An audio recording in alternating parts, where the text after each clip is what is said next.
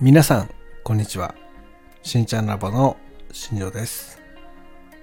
本日は、神悩みの歴史2010年の話をしていきたいと思います。よろしくお願いします。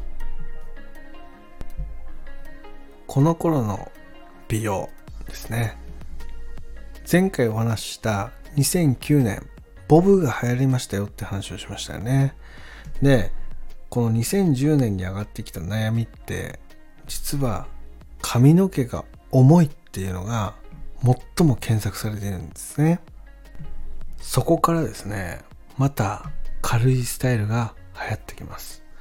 段差の入ったスタイルですね。あとはパーマなんかも組み合わせてるものが流行ってきます。で、それと同時にですね、ファッションでもね、ちょっとあの今までとは違うファッションっていうのがまた入ってきます。その一つが、まずマキシワンピなんですよね。これめちゃめちゃ可愛いですよね。まあ今でもね、えー全然もうファッションとしてはありなものなんじゃないかなっていうふうに思います。まあ当時ね、私はもうスタイリストになってる年なんですけど、2010年っていうのはね、僕1年かからないぐらいでスタイリストになったので、でもそのお客様とかでも、やっぱりそのマキシワンピっていうのが、あの、そのファッションとしてね、その取り入れてるお客様っていうのは多かったなっていうイメージです。もうほんとね、可愛いよねっていう。まあなんか今言うとただおっさんが言ってるようなね、可愛いよねみたいな感じですけど、当時はね、私もまだ20代前半なんで、ほんとね、これは、なんだろう、衝撃を受けましたね。で、またね、これ、マキシワンピと組み合わせてですね、カンカン帽っていうのが流行ったんですよね。ちょっと浅めのね、その麦わらっぽい感じのね、ちょっと帽子っていうか、それがね、まだ組み合わせるとね、たまらなかったですね。ほんとおっさんですね。ごめんなさい、皆さんね。はい。これめちゃめちゃ流行ってるなっていう感じですね。であとはなんか、あの、なんだろうな、ちょっとこう、マキシワンピと対抗するではないけど、そのロンパースっていうスタイルっていうかな、その上下がつながってるような、まあ、そういうようなファッションっていうのも流行ったのを覚えてますね。で、えーっと、なんだろうな、その、その時に持つアイテムとかも、ちょっとこう、デコバッグみたいなね、そのカゴ、カゴっぽい感じなんだけど、ちょっとこうデコレーションされてるようなものだったりとか、まあそういうのがね、ものすごく流行ったなっていうふうに思ってたりしますね。で、まあ、この時ね、その結局、その、最初、合わせてね、その、マキシワンピに対して、なんかこう、えーカンカン帽なのか、そのデカリボンなのかみたいな、そういうのもあったりしましたよね。こう男性諸君、ね、僕だけじゃないでしょ、こんな盛り上がってんの。だから、今度ね、コメントしてください、本当に。これね、めちゃめちゃ衝撃だったよね。なんかね、おーみたいな。こんなファッション流行るんだ、みたいなね。っていう、まあ、衝撃を受けたような記憶がありますね。で、ここね、その、ファッションがだんだんこう、露出するものだったりとか、ちょっとこう、あ、上げ上げではないけど、そのなんかこう、今までにないような軽いファッションみたいなのが流行ってきたことで、髪の毛もね、そのさっき言ったんですけど、重めスタイルから軽めスタイルに変わってくるんですよね。で、ヘアスタイルが変わることで、カラーっていうのもね、だんだんこう明るめにシフトしていきます。まあ、ただですね、そのダメージレスっていうのは、その、なんだろう、2006年ぐらいから出てきてて、それは維持されてるんですよね。だからブリーチみたいのが流行るではなくて、カラー剤でできる明るさの一番明るいところで、えヘアスタイルをね、楽しんでいくっていうのが、ちょっとずつ流行ってきたような、そういう時代になってますね。で、この頃ですね、実は美容だけじゃなくて、その、なんだろうな、芸能とかね、そういったものでもね、一番大きかったのが、結局オリンピックだったりとか、あとはワールドカップ、ね、日本がベスト16に入ったと。いう、まあそういう衝撃的なね、話があったりとか、そんな、なんだろうな、時代背景の中でもファッションとか美容とかにかかわらず、日本がこう注目されるようなね、そういうことが起きたりしてますね。でね、その、はやぶさがその地球に戻ってきたりとか、まあ、そういうこともあった時代ですね。僕前の前もうずっと前の配信ではやぶさ打ち上げみたいな話をしたんですけどこの2010年にはやぶさが地球に戻ってきたと。いうまあそういう出来事もあったりとかしたような形になってますね。でこの時ですね実は K-POP がね流行った年でもあるんですよね。ねほんと懐かしいです。少女時代とかねカラとか。そういう、えー、女性ユニット。女性グループみたいなね。そういう K-POP がめちゃめちゃブレイクした年ですね。だこの頃からですね韓国ブームっていうのがねちょっとずつ出てきます。だからその髪型にもねそれは直結直結してですねそのなんだろうハイライトとかインナーカラーとかそういうのがねちょいちょい出てくるようなそういう時代になってきますんでこっからまたですね昔行われたブリーチブームっていうのがちょっとずつね出てきますね。だから今後2011年以降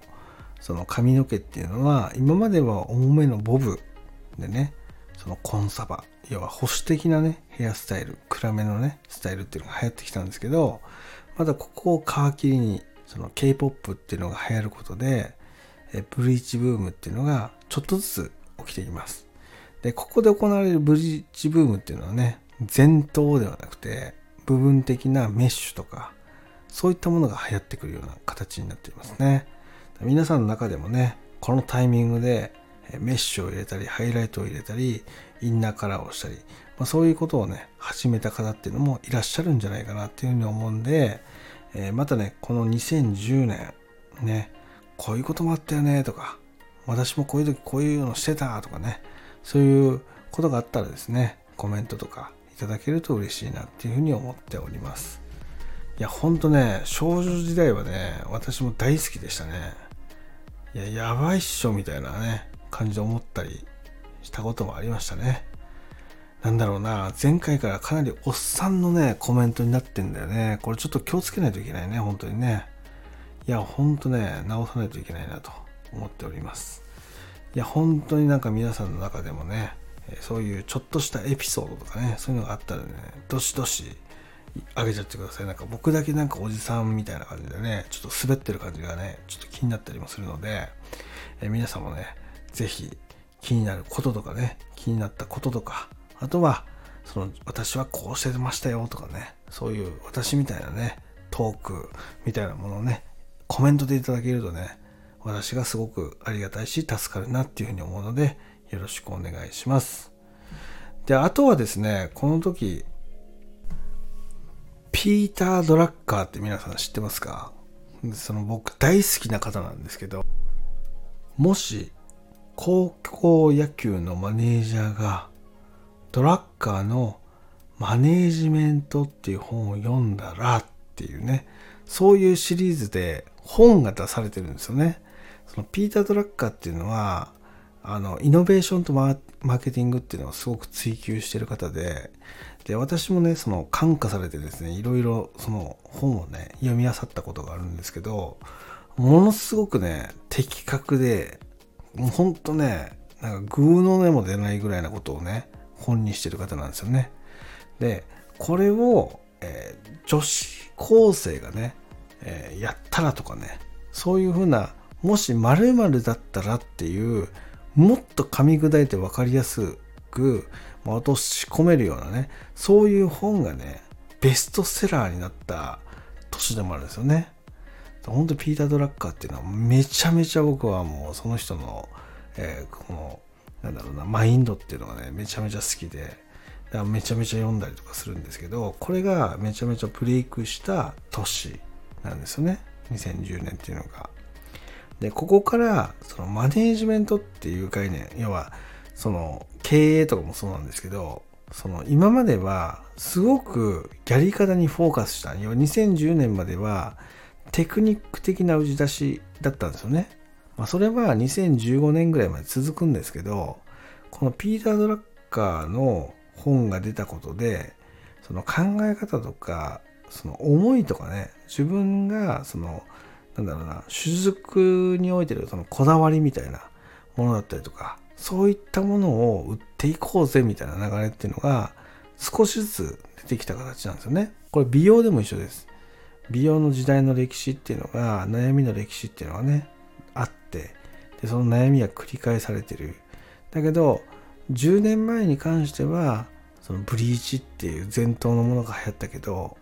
それが2010年にはハイライトとかメッシュとかに変わってきてるんですね。全体のブリーチじゃなくなってるんですよ。これってイノベーションとマーケティングなんですよね。